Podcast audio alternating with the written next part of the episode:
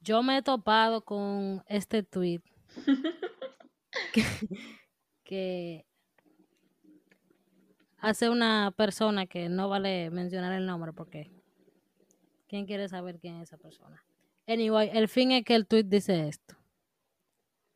Vivimos bajo una, dictadura de la salud mental, donde los psicólogos, psiquiatras y la industria farmacéutica propagan mentiras y mitos sobre las enfermedades mentales para mantener, para mantener a la gente bajo su control. No existen las enfermedades mentales.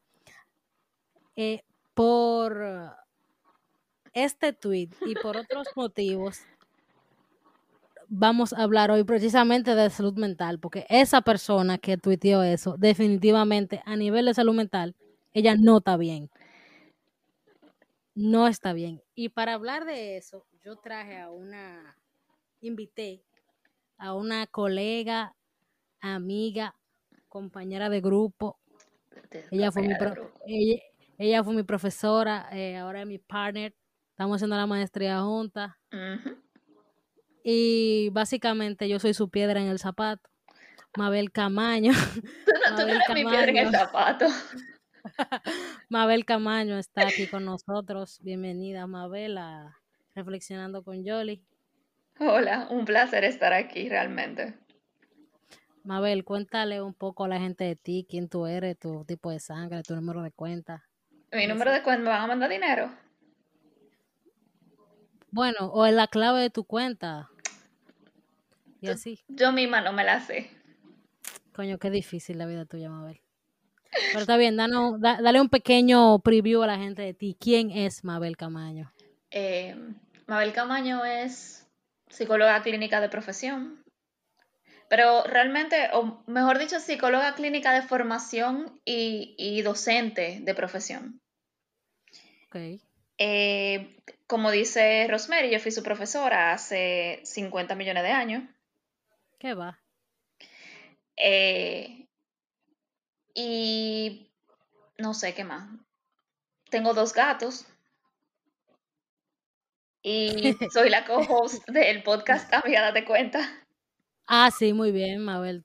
El co-host de un podcast también. Y como dice un amigo mío muy querido, a mí me gusta mucho hablar. Entonces, cuando a mí me dicen, hay un podcast, yo sí. Sí, eh, una de las tantas razones por las que le invité y por la que tienen que comenzar a acostumbrarse, porque cada vez que Mabel tenga chance, va a estar aquí. Mabel tiene mucho que decir. Me alegra escuchar, porque en verdad yo, yo he estado oyendo los episodios de Reflexionando con Yoli y la verdad que me río mucho, pero también me pongo a pensar. Y yo creo que eso... Es el objetivo que eso hace como un buen, un buen podcast y aunque creo que no lo habíamos hablado, me, me imaginé que era el objetivo. Sí, sí, claro. que como fundan ahí, fundan. Exacto, exactamente. Para ponerlos a pensar en lo que ellos no estaban pensando. Eh, tú dijiste que tú eres psicóloga, Mabel, psicóloga en qué, especializada en qué, qué materia tú de la universidad. Háblanos de ti, queremos saber de ti. Ok, yo eh, me gradué de licenciada en psicología clínica en el 2008 y luego hice una especialidad en intervenciones en psicoterapia, eh, que básicamente lo que abarcó fue diferentes estilos de hacer terapia. Mm, em, tengo un diplomado en terapia junguiana, que es un tipo de terapia como que viene del psicoanálisis, pero se basa más en la parte de los símbolos que en, que digamos que en la exploración de la infancia y, el trauma sexual. Ok. Eh, y estoy haciendo de la teoría psicosexual de Freud, ¿cierto? Sí, sí, está, digamos que o creo que una de las diferencias más grandes es que Jung planteaba que la libido no era solamente sexual, o sea, que la energía vital que Freud consideraba que era sexual, eh, digamos que abarca muchas más partes de la vida, por ponerlo de alguna manera. Ok. O sea, básicamente tú estás especializada en lo, en lo hippie que tiene la psicología. Básicamente yo estoy especializada en psicoterapia, pero me gusta fundir con, con las ideas más hippies, porque la verdad que sí, sí es totalmente cierto que Jung comenzó a hablar de inconsciente colectivo y que todos somos uno y la interpretación de los sueños. Y para mí lo interesante de, de la teoría junguiana es que aunque Jung tiene este espacio que es muy místico o muy dedicado a lo místico, eh, hay algunas partes de la teoría de Jung que también son muy concretas y de repente hay un test de personalidad que se llama el inventario tipológico de Myers-Briggs. Nunca había oído de eso yo. El MBTI. Eh, mira, tú probablemente lo has oído. Hay una página que se llama 16personalidades.com. El diablo. y otra que se llama Personality Hacker, que trabajan con este test, porque este test es sumamente concreto. Y lo que hace que te dice si la persona es más introvertida o más extrovertida, si es más de pensamiento, eh, si es más intuitiva o más observadora, si es más, si toma decisiones más desde los sentimientos, desde lo, desde los pensamientos, y si es una gente más juiciosa o si es más prospectiva, o sea, si la persona necesita tener un plan en su cabeza o si es de la gente que necesita tomar información antes de tomar cualquier decisión. Como un poco de esta gente que son cuando yo, cuando venga yo resuelvo. Ok, so, eh, entonces, vamos a ver si yo entendí. ¿Va un poco más de lo particular a lo general o al revés? Mm, no, el que va más de lo particular a lo general sería la gente que es más observadora o la gente que es más intuitiva. Yo hablo, yo, hablo, yo hablo de la prueba, de la prueba, que va un poquito más de lo eh, particular a lo general. Digamos que lo que pasa con la prueba es que lo que te dice es tu modo preferido de, tu modo preferido de recolectar información, tu modo de preferido de tomar información, tu modo preferido de, como el tipo de actitud que se tiene ante la vida. Y si la persona se recarga, eh, recarga energía más estando sola o estando en grupo. Ok, está súper interesante. Yo voy a investigar más sobre eso. Y voy a entrar a, esa página que parece que son un regalo de acosadores que hay en djfb.com. Eh, esa, esa no, esa no, en, esa es, ay no, perdón, hasta aquí. esa página, cuando me puse a investigar bien, ese test que ellos usan está basado en otro test diferente. Y entonces como que da un montón de, de falsos eh, tipos. Ok. Entonces te va a decir que tú eres tal tipo, pero en verdad no necesariamente tú eres ese.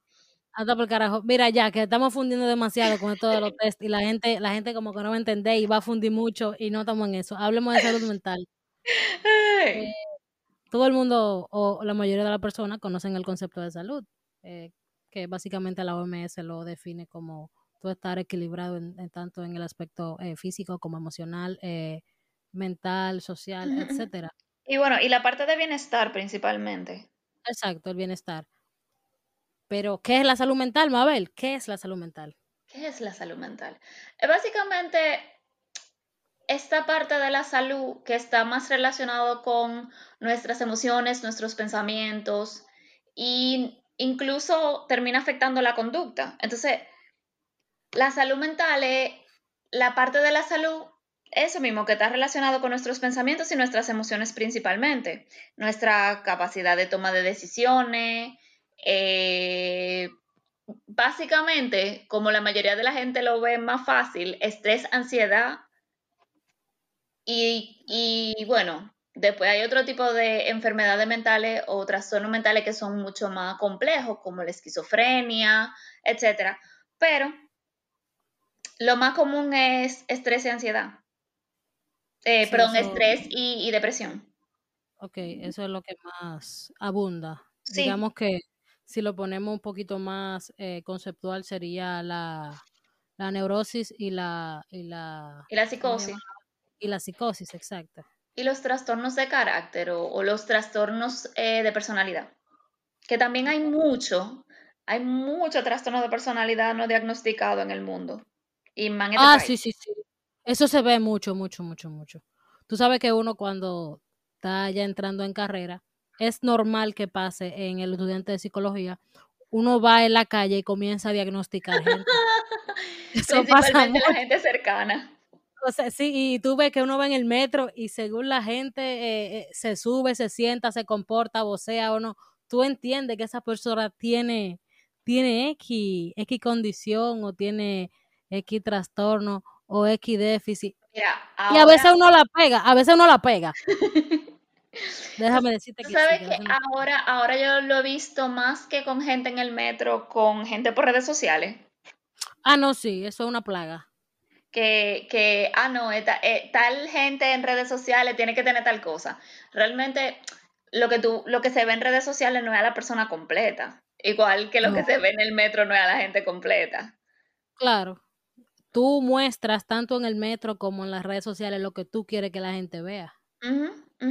Pero va a depender mucho de la persona que esté bien, que te esté viendo y del mismo modo eh, dependerá mucho lo que cada persona, porque cada quien tiene su propio criterio, eh, claro. pueda ver, pueda ver en ti. Eh, yo no voy a ver lo mismo que tú ves. No, no, y, y por ejemplo también hay factores que pueden cambiar la percepción. Por ejemplo, si yo conozco a la persona en la vida real. Exacto. O si esa persona, o si, eh, si esa cuenta me la presentó alguien que, que yo le tengo confianza. También. Hay como muchos factores que puede de alguna manera sesgar la opinión que tenemos de, de un de, una marca personal. Sí, o de un sí, porque cada Instagram, eh, usted tenga 10 seguidores o tenga 30 mil o tenga 2 millones, es una marca personal, porque se supone que quien entra a tu Instagram va a poder tener digamos, cierta opinión o cierta noción de quién tú eres como persona. Porque tú estás representando, se supone que eso para eso te representa, aunque, como dijimos anteriormente, cada quien lo va a interpretar de manera distinta. Sí, y, y también hay que tomar en cuenta que no siempre la persona está totalmente consciente de lo que está, de lo que es, del mensaje que está dando y cómo lo está dando. Y eso se da siempre, o sea, no solamente en redes sociales. Y ahí es un poco donde entra la parte de hablar de salud mental también.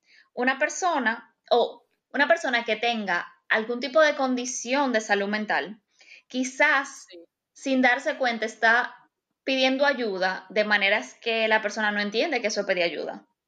Exactamente. Y asimismo, eh, con X tipo de conducta, también se eh, puede exponer a eh, X dificultad a nivel de salud mental o eh, qué tan, vamos a decir, por utilizar un término, qué tan equilibrada está tu salud mental. Sí, porque, miren, yo, yo pensando que nada más el hecho de, por ejemplo, tener hambre puede hacer que una persona esté... Es un detonante. Sí, que una persona esté un poco más gruñona de la cuenta. Sí alguien que tiene hambre, pero entonces también tiene problemas de regulación emocional, o sea, que no se puede o que, no tiene la posibilidad de, de autorregularse emocionalmente, porque está muy, muy, muy ansioso, porque está deprimido. Una cosa importante con la depresión es que a veces la depresión se ve como irritabilidad, no siempre tristeza. Sí. Puede detonar por algo que consideramos que es un disparate.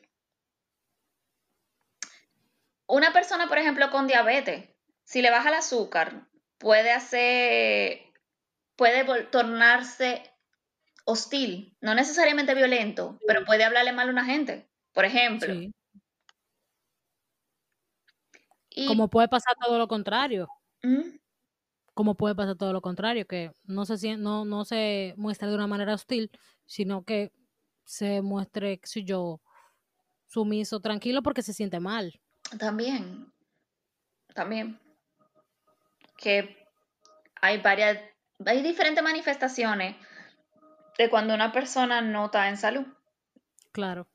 Y hablando de saber, discúlpame, eh, o sea, tú que haces referencia a, vamos a decir, a alguien que no está en salud, ¿qué implica estar en salud mental o tener salud mental?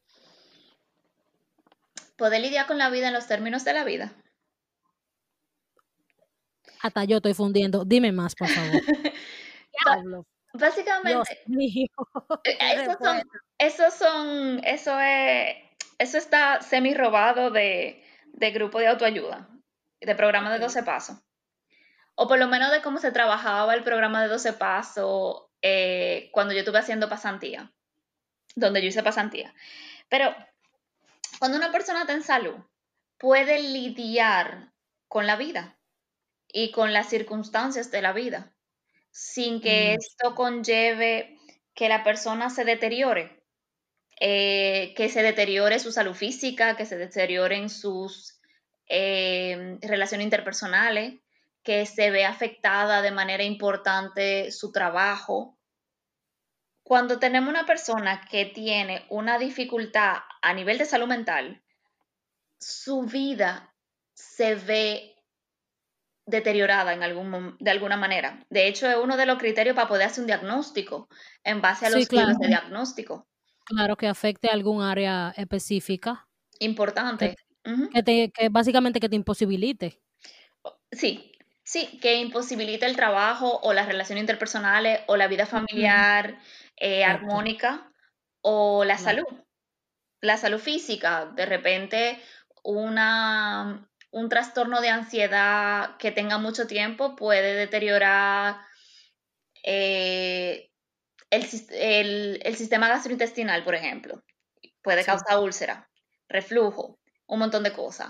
O eh, la parte cardíaca. Eh, hay diabetes que tienen un alto componente emocional, por ejemplo. Claro, y, afecta mucho el sistema límbico y al sistema endocrino. Todas las hormonas se te descontrolan. Exactamente. El, todo lo que el sistema inmune se ve comprometido. Entonces, claro, porque hay gente, perdón, que tienen X problema y le da con una gripe o con tosero, con una rinitis o una alergia o algo. Sí, y ¿qué es lo que pasa con la salud mental?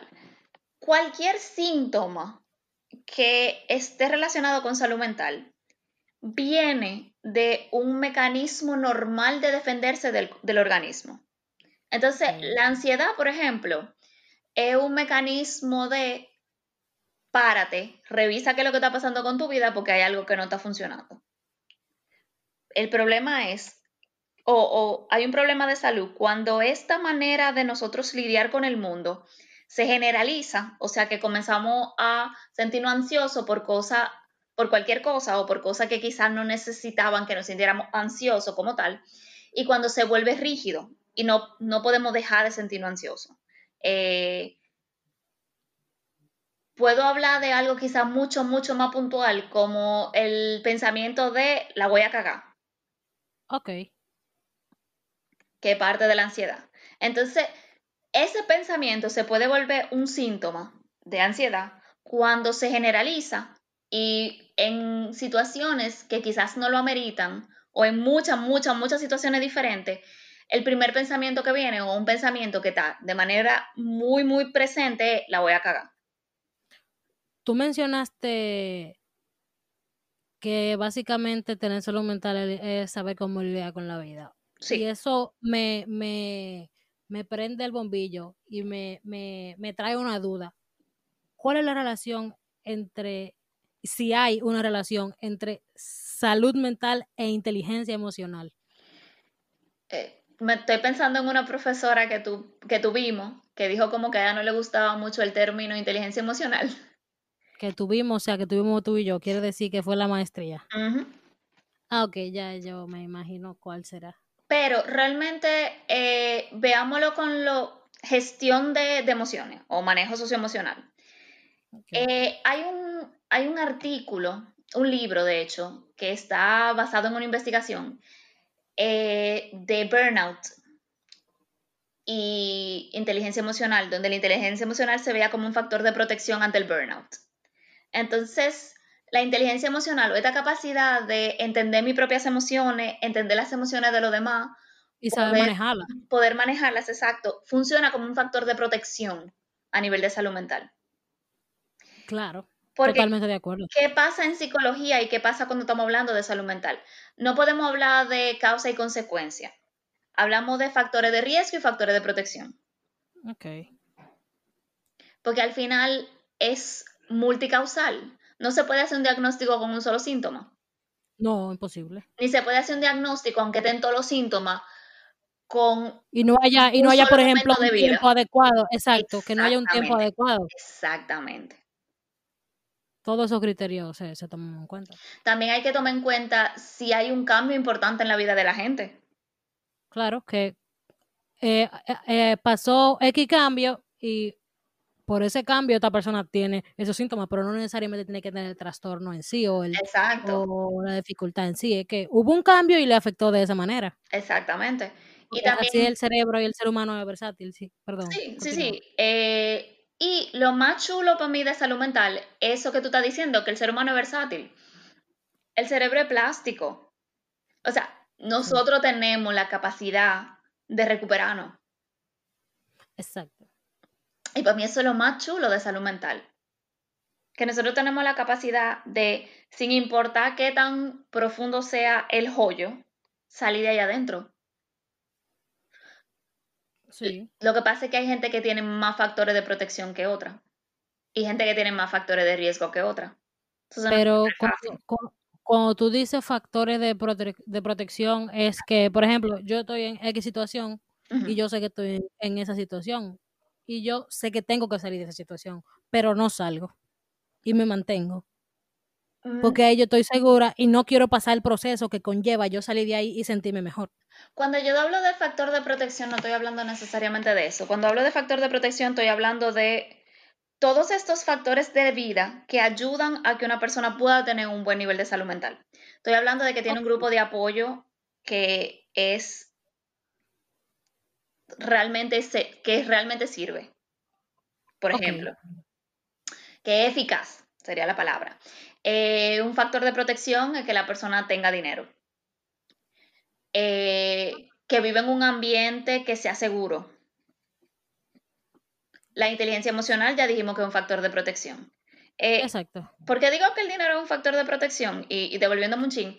Bueno, porque es más fácil pagar a un psicólogo si se tiene dinero. Es más fácil si se El tiene que no tiene, el que no tiene cuarto, el que no tiene cuarto siente que tiene problemas, aunque no lo tenga.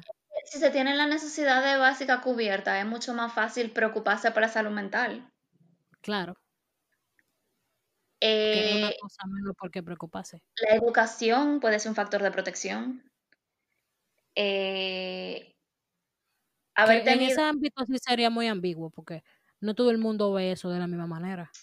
Y no tiene que ser necesariamente educación formal, o sea, no tiene que ser haber ido al colegio, pero la verdad es que cuando se recibió educación de calidad, no solamente la parte de la información que se recibió, sino el haber aprendido a pensar, eso funciona como un factor de protección. Entiendo. Eh, un, un problema grande que tenemos en este país, por ejemplo, es que hay, mm, hay un estilo de, de, de respuesta que es muy impulsivo y eso es un factor de riesgo. O sea, en cualquier ámbito tú te refieres, en, en general, es que tú lo dices. Sí, tú no has visto gente que ven un post en un... O bueno, te voy a hacer la pregunta que es un poquito más directa. ¿A ti te ha pasado alguna vez que tú subes un, un anuncio de lo que sea en Instagram o, o por WhatsApp y están las informaciones importantes y la gente te pregunta, ah, pero ¿a qué hora es? La hora tanto una. ¿Por qué? Ya, entendí, ya entendí, ya entendí. esa parte de la impulsividad. A mí me ha pasado muchísimas veces en exámenes que yo tenía estudiantes que responden de manera automática o sin haber terminado de leer la, la respuesta y responden algo que es cierto, pero que no responde a la pregunta que se le hizo. Eso me acuerda a un, a un ejercicio que yo creo que incluso es de un, un ejercicio de atención y, y para bajar los niveles de impulsividad que han hecho varios maestros, e inclusive a mí me pasó una vez, que es entregar un examen Ah, yo creo que lo he visto. Sí. que, que diga que, que, o sea, que no haya que llenarlo, que todo el mundo pasó, pero él entregó el examen como quiera. Y la gente comienza a llenar el examen Pero la- no hay que llenarlo, la porque usted pasó ya. primera es lea todo el examen antes de comenzar a llenar. Exacto, E- Ese es el punto uno. Y que el que llegó al punto 10 sin haber eh, llenado dice, si usted terminó de leer aquí y no había comenzado a llenar, póngale su nombre, su matrícula, entregue Exacto. y se puede ir porque usted pasó. exacto. Eso es un ex- excelente ejemplo de un ejercicio para bajar los niveles de impulsividad, porque eso sí es cierto, lo que tú dices, el dominicano no solo que no lee, sino que sus respuestas de verdad son súper impulsivas. Y eso tiene que ver con educación. Claro, totalmente. Porque aprendemos, aprendemos a pensar, aprendemos a regularnos, tanto la parte de la impulsividad como la regulación emocional a nivel general. Eso lo aprendemos de otras personas. Eso no se aprende solo. No, ahora que tú mencionas educación, me, yo quiero tu opinión acerca de algo, que nos vamos a salir un poco del tema, pero es el tema, este- ese tema está en boga y quiero escuchar tu opinión. ¿Qué tú opinas de las declaraciones del ministerio, del ministro de Educación de que nadie se va a graduar de bachiller sin saberse el himno nacional? Yo, yo, es que yo, yo entiendo que hay cosas como son sí, sí, sí, sí, sí, sí, sí, sí, sí, sí, sí, sí, sí, sí, sí, sí, sí, sí, muchísimo más importante.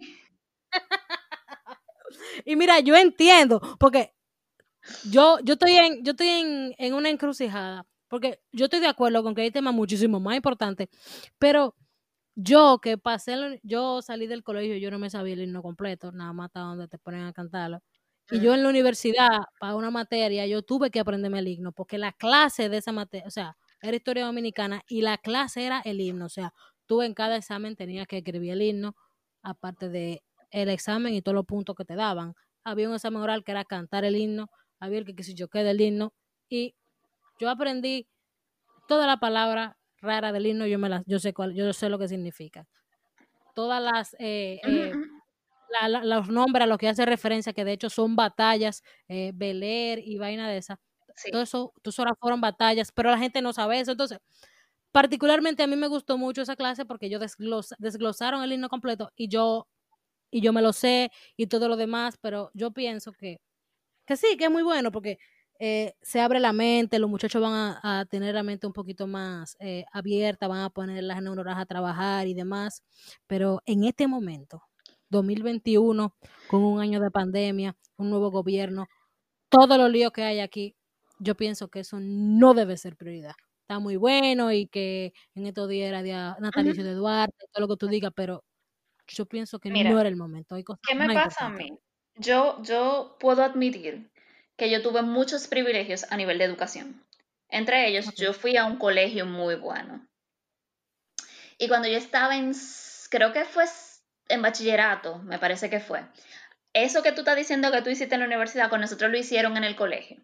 Sin embargo, era como que nosotros no era que no teníamos que aprender el himno, era que nosotros desglosábamos el himno. Y también la profesora que yo tenía de social en ese momento era como de esta gente que viven la historia, como que sí, viven su materia. Entonces eso era chulísimo. Yo me acuerdo, eh, yo empezando bachillerato, que yo le dije a mi mamá que a mí no me gustaba la historia, antes de encontrarme con esta profesora. Y mami me dijo que es raro porque a ti te gusta mucho leer y es como un cuento. Y yo lo que me di cuenta también es que hay muchos profesores que lo que hacen es que lo vuelven como un ejercicio de memorización, que para mí eso no sirve. exacto. Yo soy mala acordándome de nombre, yo soy mala acordándome de fecha. Ahora, cuando se volvió un, esto pasa por esto, y entonces esto tiene tales ramificaciones, a mí yo siento que eso me expandió la mente y me pasó con el himno. ¿Qué es lo que a mí no me gusta de esta ley? Que yo me voy, yo lo que me imagino es un montón de muchachos que se van a aprender el himno sin saber lo que están diciendo, Exacto. sin saber cómo escribirlo. Hace llenar un requisito más, no van a saber qué significan la palabra, no van a saber nada. Exacto. Entonces, Solo lo van, se lo van a embotellar, como se dice popularmente. porque Y mira que yo, perdón, que yo te iba a decir que yo estoy tan receptiva, yo lo, lo recibo tanto, me, me gustó mucho la idea porque full que sí. Yo no fuera psicóloga ni me gustara tanto la psicología, yo fuera profesora de historia porque yo la vivo, la historia a mí me encanta. Pero yo pienso que de verdad no. En este no era el momento. Y, y menos así. O sea, de nuevo, me parece que es como una, una medida muy superficial. Exacto. Eso es lo que a mí me molesta, que yo la siento como muy superficial. Que como que mucha espuma y poco chocolate literalmente. Sí. Porque hay que hacer un anuncio para eso. Cuando eso debe ser y punto. Porque en los países de verdad la gente se sabe el himno nacional. Y sabe lo que significa y sabe por qué. Porque al fin y al cabo, el que no conoce su historia está condenado a repetirla. Pero hasta qué punto no sé, ahí hay muchas cosas. Lo, lo primero, es que, lo primero es que los países de verdad me quedo como que... no estamos desviando del tema ya. Vamos a la otra pregunta, por favor. No, vamos a seguir dando la mamation al, al Ministerio de Educación. Eh, volviendo a salud mental, ¿cómo yo puedo tener una salud mental equilibrada? ¿Y cómo sé que está equilibrada? Ok, mira, la mayoría de la gente va a tener una salud mental equilibrada porque tuvo oportunidades de aprender a conocerse, de aprender a, lidiar con el mundo. Por ponerlo así como súper amplio y, rápido. Em, ahora, ¿cómo yo sé que yo tengo un buen nivel de salud mental? Lo primero es, si usted se está preguntando ¿Yo tendré un buen nivel de salud mental? La respuesta en el 80% de los casos va a ser... No mm, sé. Probablemente no. Porque primero hay que ver, hay que ver qué lo deteriora, ¿no? Y esa era la pregunta que iba, pero yo chipié. ¿Qué deteriora la salud mental? Ok, ¿qué deteriora la salud mental? el trauma. Eh, básicamente, cualquier situación que nos pase que no hayamos podido procesar de manera adecuada y que de alguna manera impide o dificulta que hagamos como cosa específica. Por ejemplo, puede ser algo muy, muy, muy concreto, como que una persona que fue atracada en un supermercado no, no pueda pasar por ese supermercado. Eso es algo muy concreto.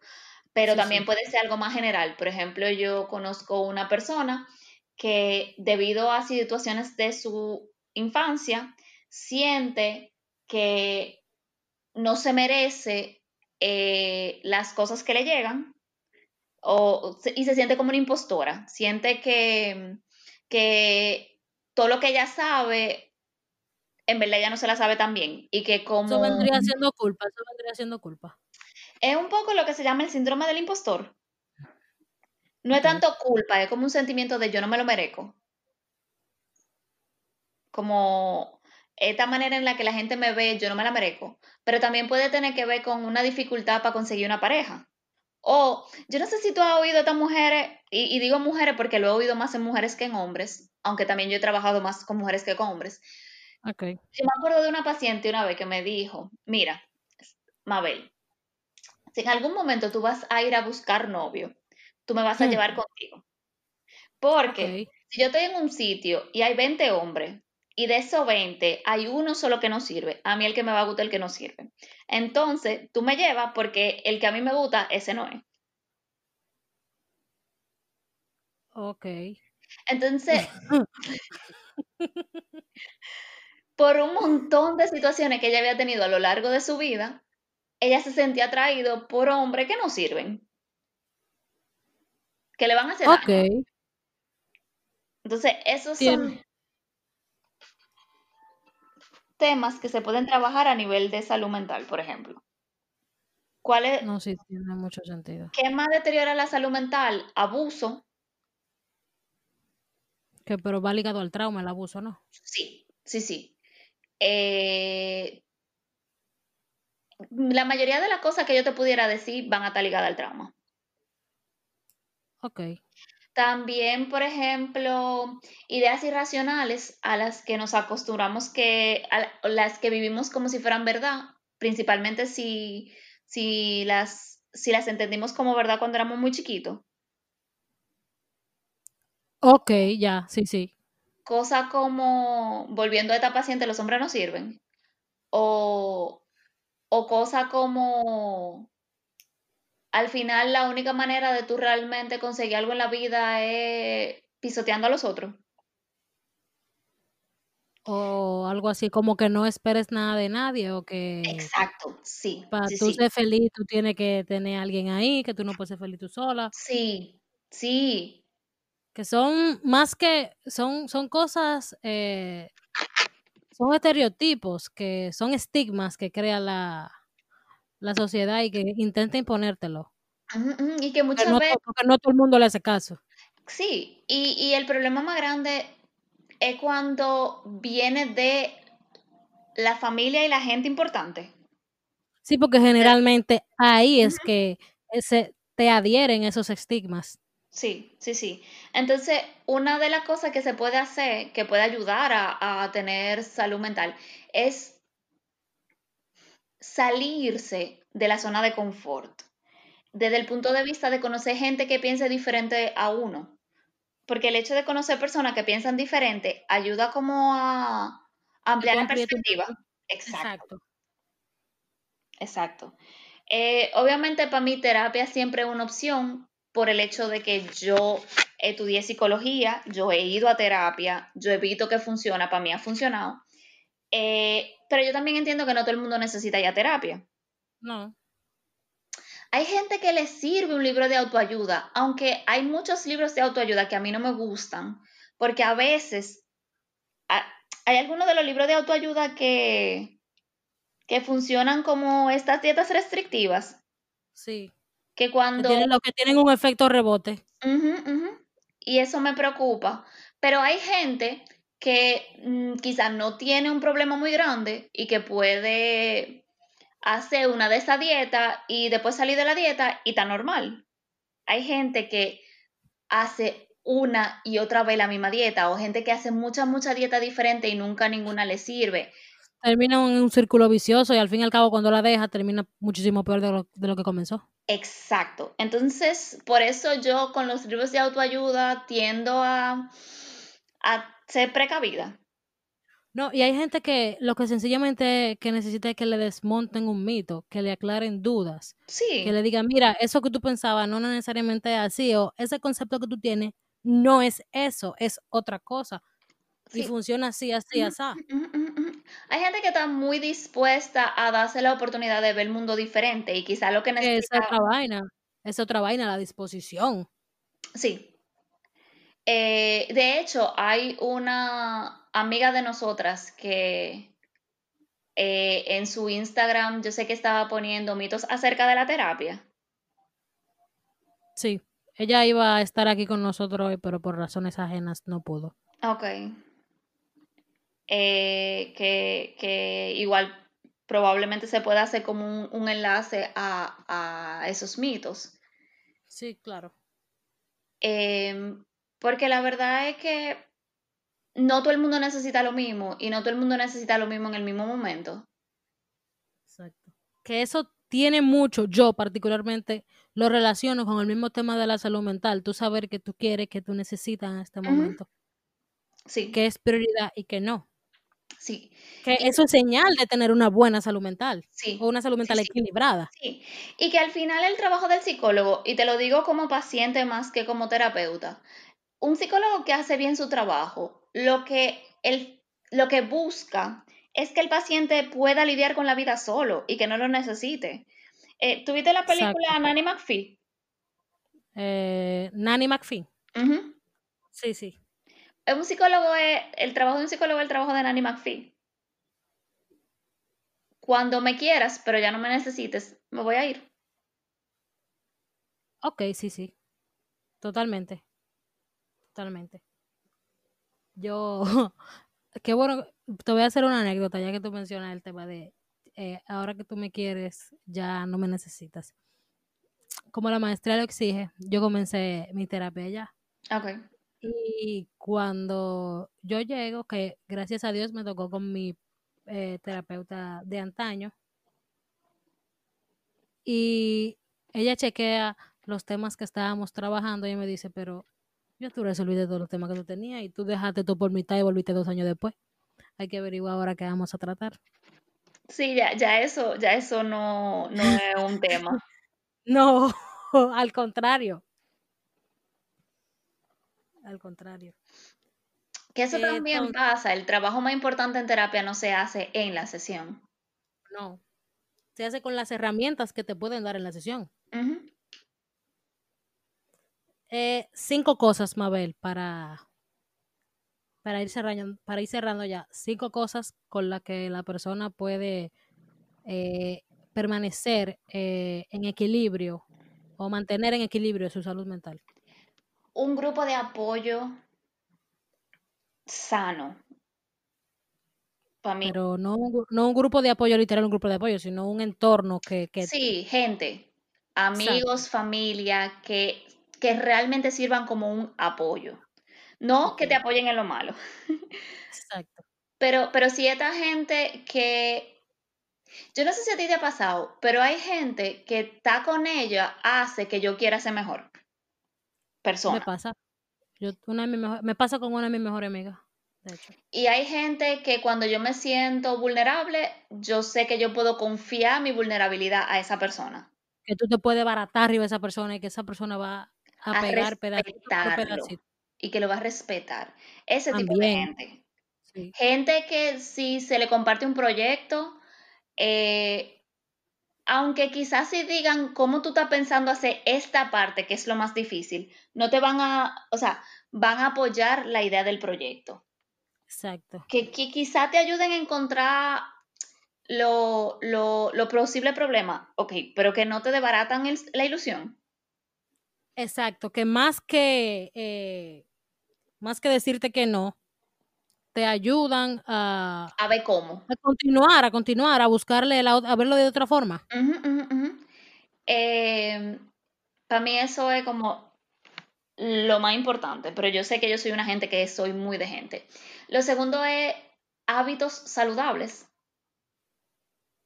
O sea, el, los hábitos de sueño, los hábitos de alimentación, eh, los hábitos, en la parte del ejercicio. Y no es como que tener una rutina perfecta, pero encontrar qué cosas me ayudan a yo sentirme mejor en el día a día. El, una cosa que es súper pendeja, que suena súper pendeja, pero es muy importante. Respirar, tomarse momentos para respirar. Incluso si la hay gente, Hay gente que nunca respira desde el diafragma por ejemplo. Eh, si, al, si la persona puede hacer meditación, se le gusta hacer yoga, chulísimo. Pero la parte... de para que andan por ahí. Pero esa parte de, no, esa parte de respirar, aunque, aunque uno no lo crea, en los ejercicios de, de, relajación, ejercicio de relajación, eh, YouTube está lleno de, de ejercicios de relajación que pueden llegar a ser muy útiles, por ejemplo. Eh, ¿Qué otra cosa? Añoñarse. Pero no el, y me voy a comprar todo lo que yo quiera porque puedo y me lo merezco. No, es más como, como esta parte del autocuidado que es como un, una añoñación del niño interno. Añoñación del niño interno, coño. Eh, es como, no, mira, no es lo mismo, es más, yo me voy a comer este helado porque quiero y me lo merezco, a ponerse en contacto con el niño interno y darse cuenta que es lo que uno necesita. Si, si tú tienes mucha, mucha, mucha hambre, ¿cómo tú te tratarías si tú fueras un niño? Ok, sí, ya. O sea, en este momento de mi vida en el que yo estoy ahora, donde yo estoy cansada, estoy estresada, eh, siento que si pudiera me arrancar a los cabellos, si yo fuera un niño, ¿Qué tú harías? ¿Qué yo haría como adulto con ese niño? Nada, decirle que deje la tarea por ahorita y sentarme y preguntarle qué le pasa. Darle un abrazo. Bueno, usted no tiene a nadie que le dé un abrazo, busque una almohada. me, me, acordé de la canción de Wellington Q. Abrazo un zapato. No. Ah. Ay, un, un, zapato con suela. Ay. Y me falta una, pero no sé. Eh, yo creo que también hacer cosas que brinden como un cierto nivel de, de joy, eh, tener un hobby. Ok. Y hacerlo porque Algo uno le da la gana. Exacto. O sea, tener una cosa que tú puedas hacer porque te dé la gana, así. Eh, ah, y, y, y, y, y, en, en esa misma línea, ser eh, amable. La amabilidad ayuda a que el cerebro se sienta bien. Y trae buenos resultados sobre todo. Sí. Y no solamente amable con los otros, también amable con uno mismo. Exacto. Sí, porque es una vaina. La gente tiende a, a lastimarse, a juzgarse, a darse latigazo. Eh, ¿Pero por qué? Si, si tú tratas bien a los otros, pues tú te tienes que maltratar a ti. Y si tú tratas bien a los otros, pero no te trata bien a ti, tu amabilidad está incompleta. Exacto. Hay un fallo. Estás cojeando de un lado. Eh, el, el problema también es que hay gente que, que, que se confunde y no entiende que amabilidad no significa darse todos los gustos. De nuevo, si usted fuera un niño, ¿usted se diera todos los gustos? No. Imposible. Ser. Malcriado. Exacto.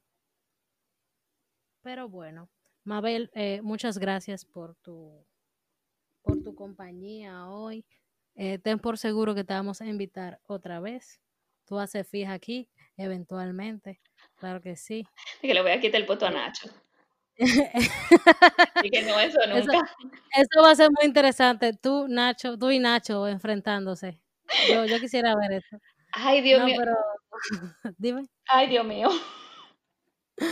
Ay, no, pero fuera de relajo, muchas gracias. Eh, estamos siempre a la orden aquí para todo lo que tú necesites. Un placer Eh, haber estado por aquí.